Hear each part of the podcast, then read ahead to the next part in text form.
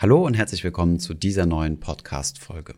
In der heutigen Folge sprechen wir mal über drei Buchstaben, die in der Finanz- und vor allem in der Kryptowelt sehr viel bewegt haben in den letzten Monaten. Und zwar spreche ich von NFTs, Non-Fungible Tokens.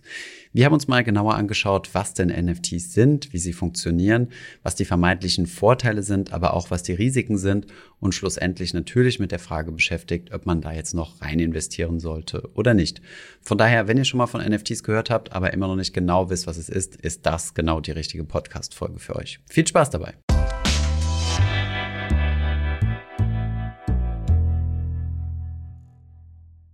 NFT steht für Non-Fungible Token.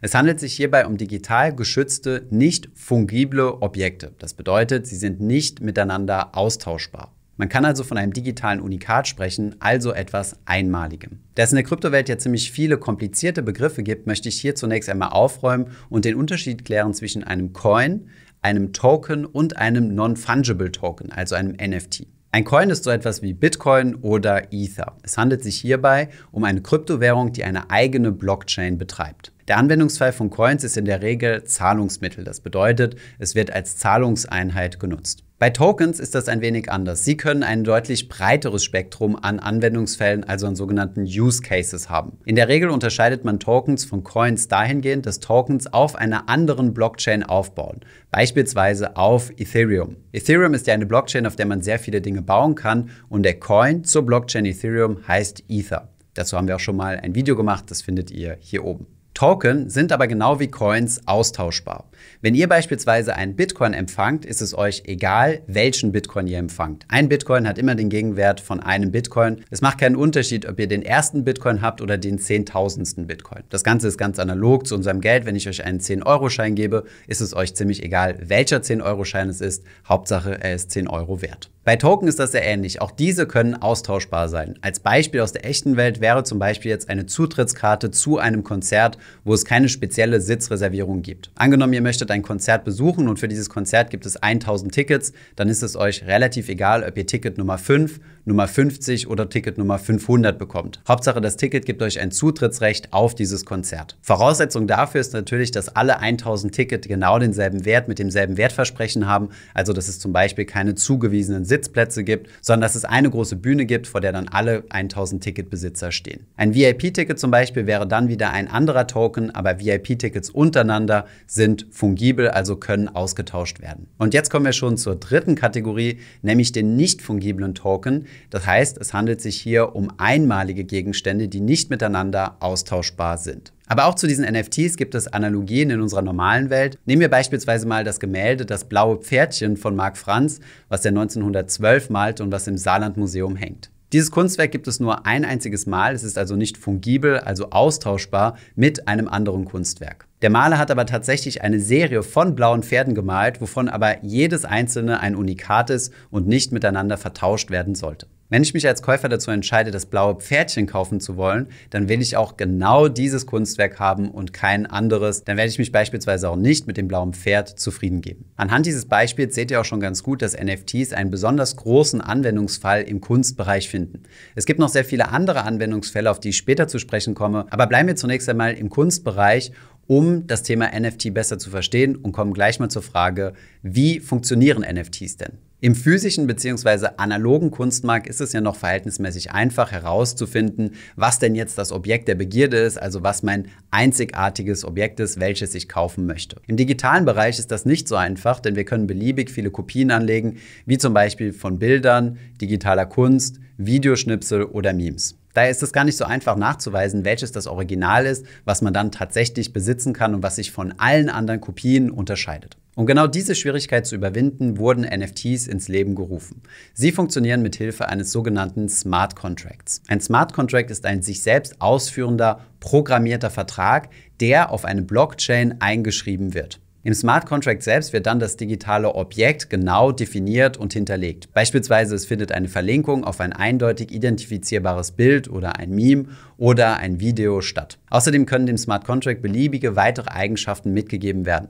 Beispielsweise wird sehr wahrscheinlich festgehalten werden, wann der NFT erstellt wurde und wenn der NFT verkauft wird, also den Besitzer wechselt, wird das ebenfalls im Smart Contract festgehalten, so dass es dann eine Transaktionshistorie gibt von der Entstehung des NFTs bis zum aktuellen Besitzer und wie oft er zwischendurch übertragen wurde oder eventuell auch verkauft wurde. Dann können weitere Klauseln hinzugefügt werden, wie zum Beispiel jedes Mal, wenn der NFT verkauft wird, dass dann der ursprüngliche Künstler 10% vom Kaufpreis bekommt. Das ist so eine übliche Klausel, die häufiger im NFT-Bereich Anwendung findet. Das soweit zum Smart Contract. Jetzt gibt es noch ein weiteres Element, was wichtig ist, was ich eingangs schon sagte, ist, dass dieser Smart Contract auf eine Blockchain eingeschrieben wird. Ein Smart Contract alleine bringt relativ wenig. Er muss in eine Blockchain eingeschrieben werden, um für alle nachvollziehbar und verifizierbar zu sein. Das bedeutet, dass jeder nachprüfen kann, wem denn tatsächlich dieser NFT gehört. Von diesen Blockchains, auf die das eingetragen werden kann, gibt es viele. Die bekannteste ist aber tatsächlich Ethereum. Und sehr viele NFTs laufen auch derzeit auf dieser Blockchain.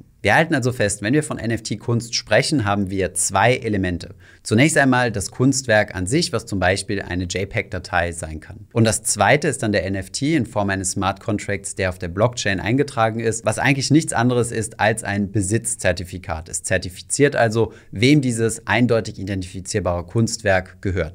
Jetzt müssen wir noch einen kleinen Begriff klären, den man im NFT-Bereich relativ häufig hört. Das ist das sogenannte Minting. To mint bedeutet im Deutschen nichts anderes als prägen. Und tatsächlich gibt es einige NFTs, die geprägt werden müssen. Unter dieser Prägung versteht man, wenn der Smart Contract zum ersten Mal auf die Blockchain eingetragen wird. Bei manchen NFTs kauft man beispielsweise die Katze im Sack, so wie zum Beispiel bei so einem Pokémon-Set, wo man nicht von vornherein weiß, welche Karten drin sind. Und wenn ihr dann dieses Pokémon-Set aufmacht, ist das dann der Moment, wenn gemintet wird, wenn ihr herausfindet, als welches Kunstwerk sich denn das gekaufte NFT herausstellt. Wenn ihr also das erste Mal dieses Kunstwerk sozusagen zu Gesicht bekommt.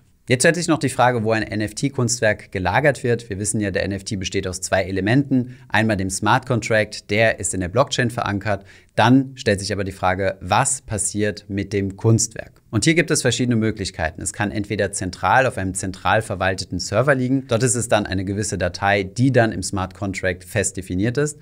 Oder es kann auf einer weiteren Blockchain gelagert werden, was heute noch ziemlich kompliziert ist, denn Blockchains sind zum Datenspeichern und Verwalten relativ ineffizient. Der Nachteil der Serverlagerung ist, wenn es den Server nicht mehr geben sollte, also wenn es diesen speziellen Speicherort nicht mehr gibt, dann ist auch der NFT weg bzw. wertlos. Wenn ihr euch beispielsweise NFTs für ein Computerspiel kauft, zum Beispiel irgendwelche Skins oder besondere Gegenstände, dann sind die in der Regel bei dem Computerspielhersteller zentral auf einem Server gespeichert. Fassen wir also zum Verständnis von NFTs noch einmal ganz kurz zusammen mit einer kleinen Analogie. Im Endeffekt zeigen NFTs einfach nur, was das Original ist. Sie stellen also eine Einzigartigkeitsbescheinigung dar. Darüber hinaus wird die gesamte Transaktionshistorie, also jedes Mal, wenn der Besitzer gewechselt wurde, festgehalten und es steht jedes Mal der eindeutige Besitzer bzw. die Wallet des eindeutigen Besitzers durch den NFT fest. Dasselbe gilt übrigens auch im Kunstmarkt. Auch hier wird die Transaktionshistorie hinzugezogen, um herauszufinden, ob es sich um das Original handelt.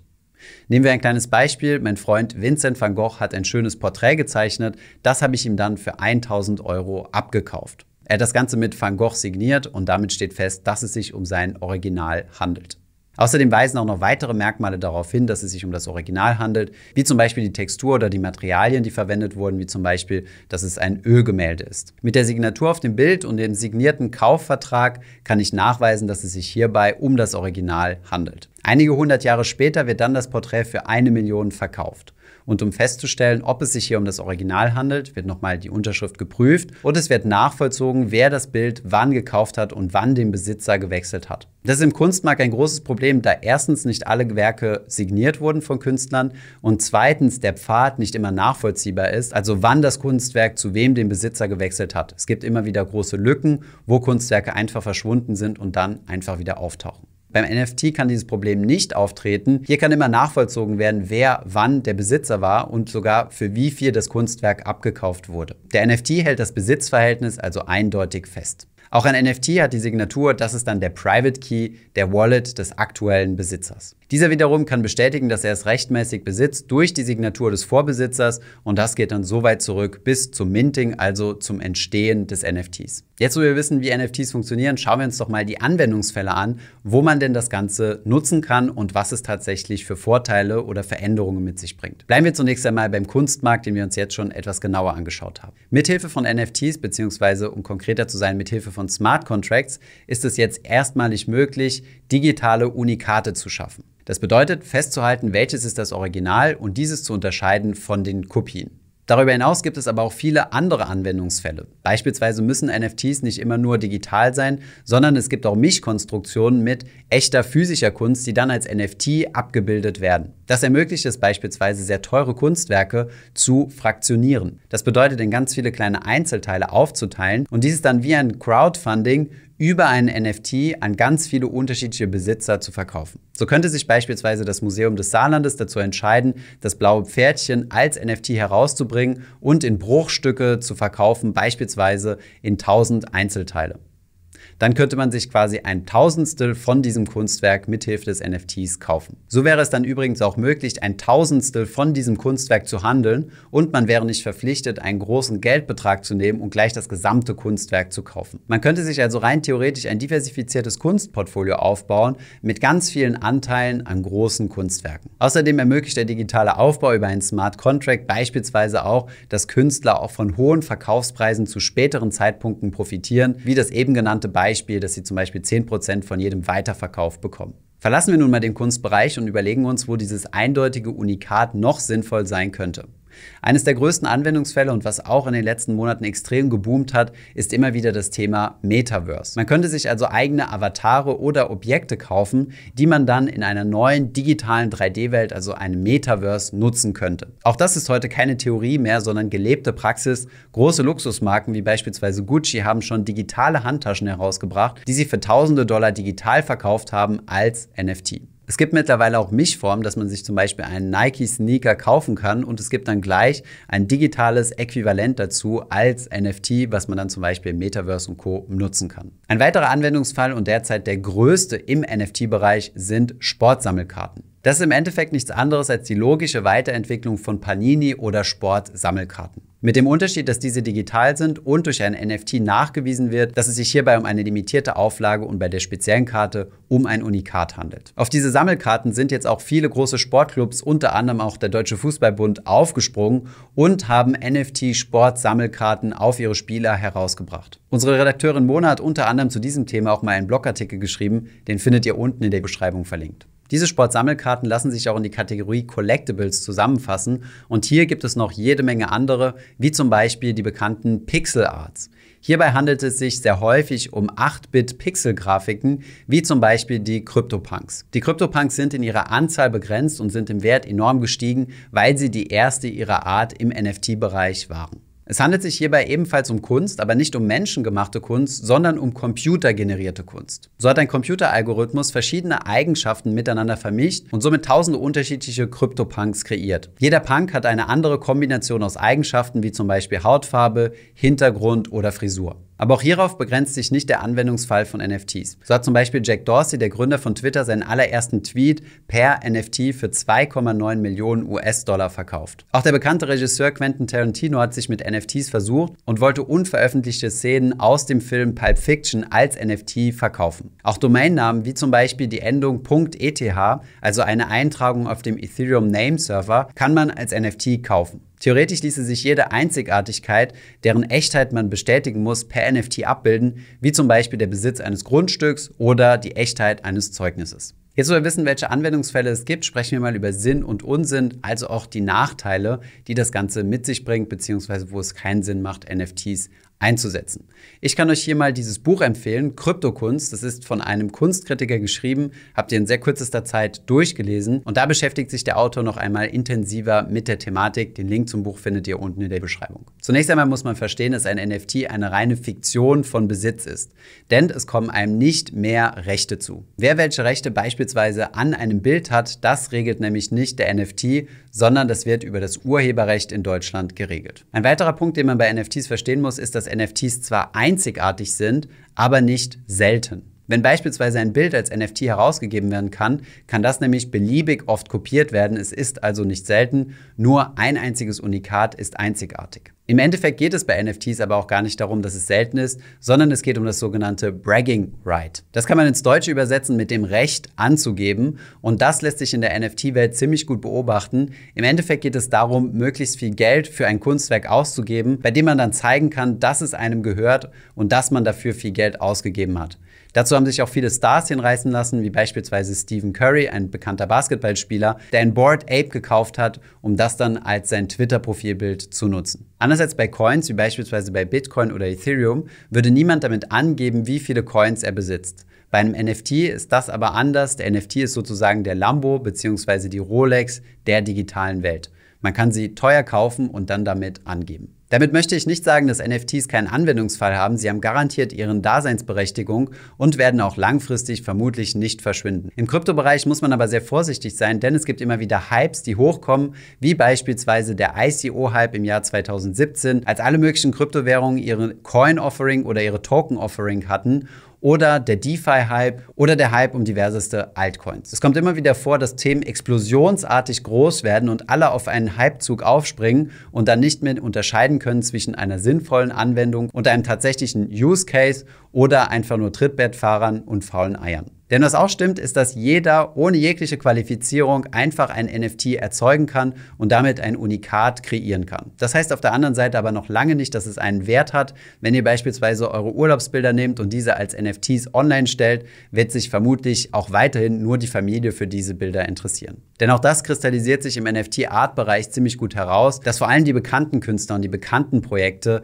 die großen Summen umsetzen und nicht irgendwelche No-Name-Künstler oder Zufallsprojekte. Also also nur weil NFT draufsteht, heißt es noch lange nicht, dass es einen Wert haben muss. Kommen wir einmal zum Fazit. Was ist von dieser ganzen NFT-Sache zu halten und sollte ich dort jetzt mein Geld rein investieren? NFTs bilden ganz neue Möglichkeiten, haben meiner Meinung nach aber einen ganz besonderen Beweis angestellt, nämlich, dass digitale Güter ebenfalls einen Wert haben und Menschen bereit sind, für rein digitale Güter sehr viel Geld auszugeben. Trotzdem lasse ich die Finger von NFTs, denn eine Anlage in NFTs sollte man nicht mit einem Investment verwechseln. Wer sich trotzdem mit der Thematik auseinandersetzen möchte und hier Geld reinstecken möchte, der sollte doch lieber das Geld nehmen vom Budget Spaß und Unterhaltung, also das Geld, was ihr sowieso ausgebt, um beispielsweise Computerspiele zu kaufen oder zu konsumieren. Der größte Vorteil von NFTs ist übrigens auch gleichzeitig ein großes Risiko, nämlich das nicht fungible. Wenn ihr nämlich euren NFT verkaufen wollt, ist das nicht wie beispielsweise bei Bitcoin oder bei einzelnen Aktien, dass es hierfür einen ständigen Markt gibt und ihr einfach eure Bitcoin auf den Markt schmeißen könnt. Wenn ihr ein NFT loswerden wollt, müsst ihr nämlich genau dieses eine Unikat verkaufen und müsst für dieses eine Unikat einen Käufer finden. Es herrscht also so gut wie keine Liquidität und es kann tatsächlich passieren, dass ihr auf eurem NFT sitzen bleibt und den nicht mehr verkauft bekommt. Abgesehen davon befinden wir uns auch gerade in einer absoluten Hype-Phase, wo sehr viele Leute sehr viel Geld verdient haben. Aber wenn man sich die anderen Krypto-Hypes so anschaut, beispielsweise ICOs, wird es auch wieder hier eine Abkühlung geben. Aus diesem Grund schaue ich mir das Ganze in diesem Bereich zumindest sehr gerne von der Seitenlinie an. Das war's auch schon mit dem Video. Ich hoffe, ihr habt was dazugelernt. Wenn ja, gebt uns doch gerne einen Daumen hoch. Und wenn ihr noch weitere Fragen habt, dann schreibt sie uns gerne unten in die Kommentare. Schreibt mir auch gerne mal dazu, ob ihr selbst schon Erfahrung mit NFTs gesammelt habt und wenn ja, mit welcher Art von NFTs. Ich hoffe, diese Podcast-Folge hat dir gefallen. Wenn ja, dann zöger doch nicht in deinem Umfeld über diesen Podcast zu sprechen, bei Freunden und Bekannten. Ich denke, es gibt auch in deinem Umfeld viele Menschen, die sich für das Thema finanzielle Bildung interessieren oder interessieren sollten. Wenn du auf iTunes bist, würden wir uns auch freuen, wenn du uns eine positive Bewertung dalässt. Das hilft uns, den Podcast noch einfacher auffindbar zu machen. Alle wichtigen Links und Verweise findest du wie immer in den Show Notes zu diesem Podcast. Vielen Dank fürs Zuhören und bis zum nächsten Mal.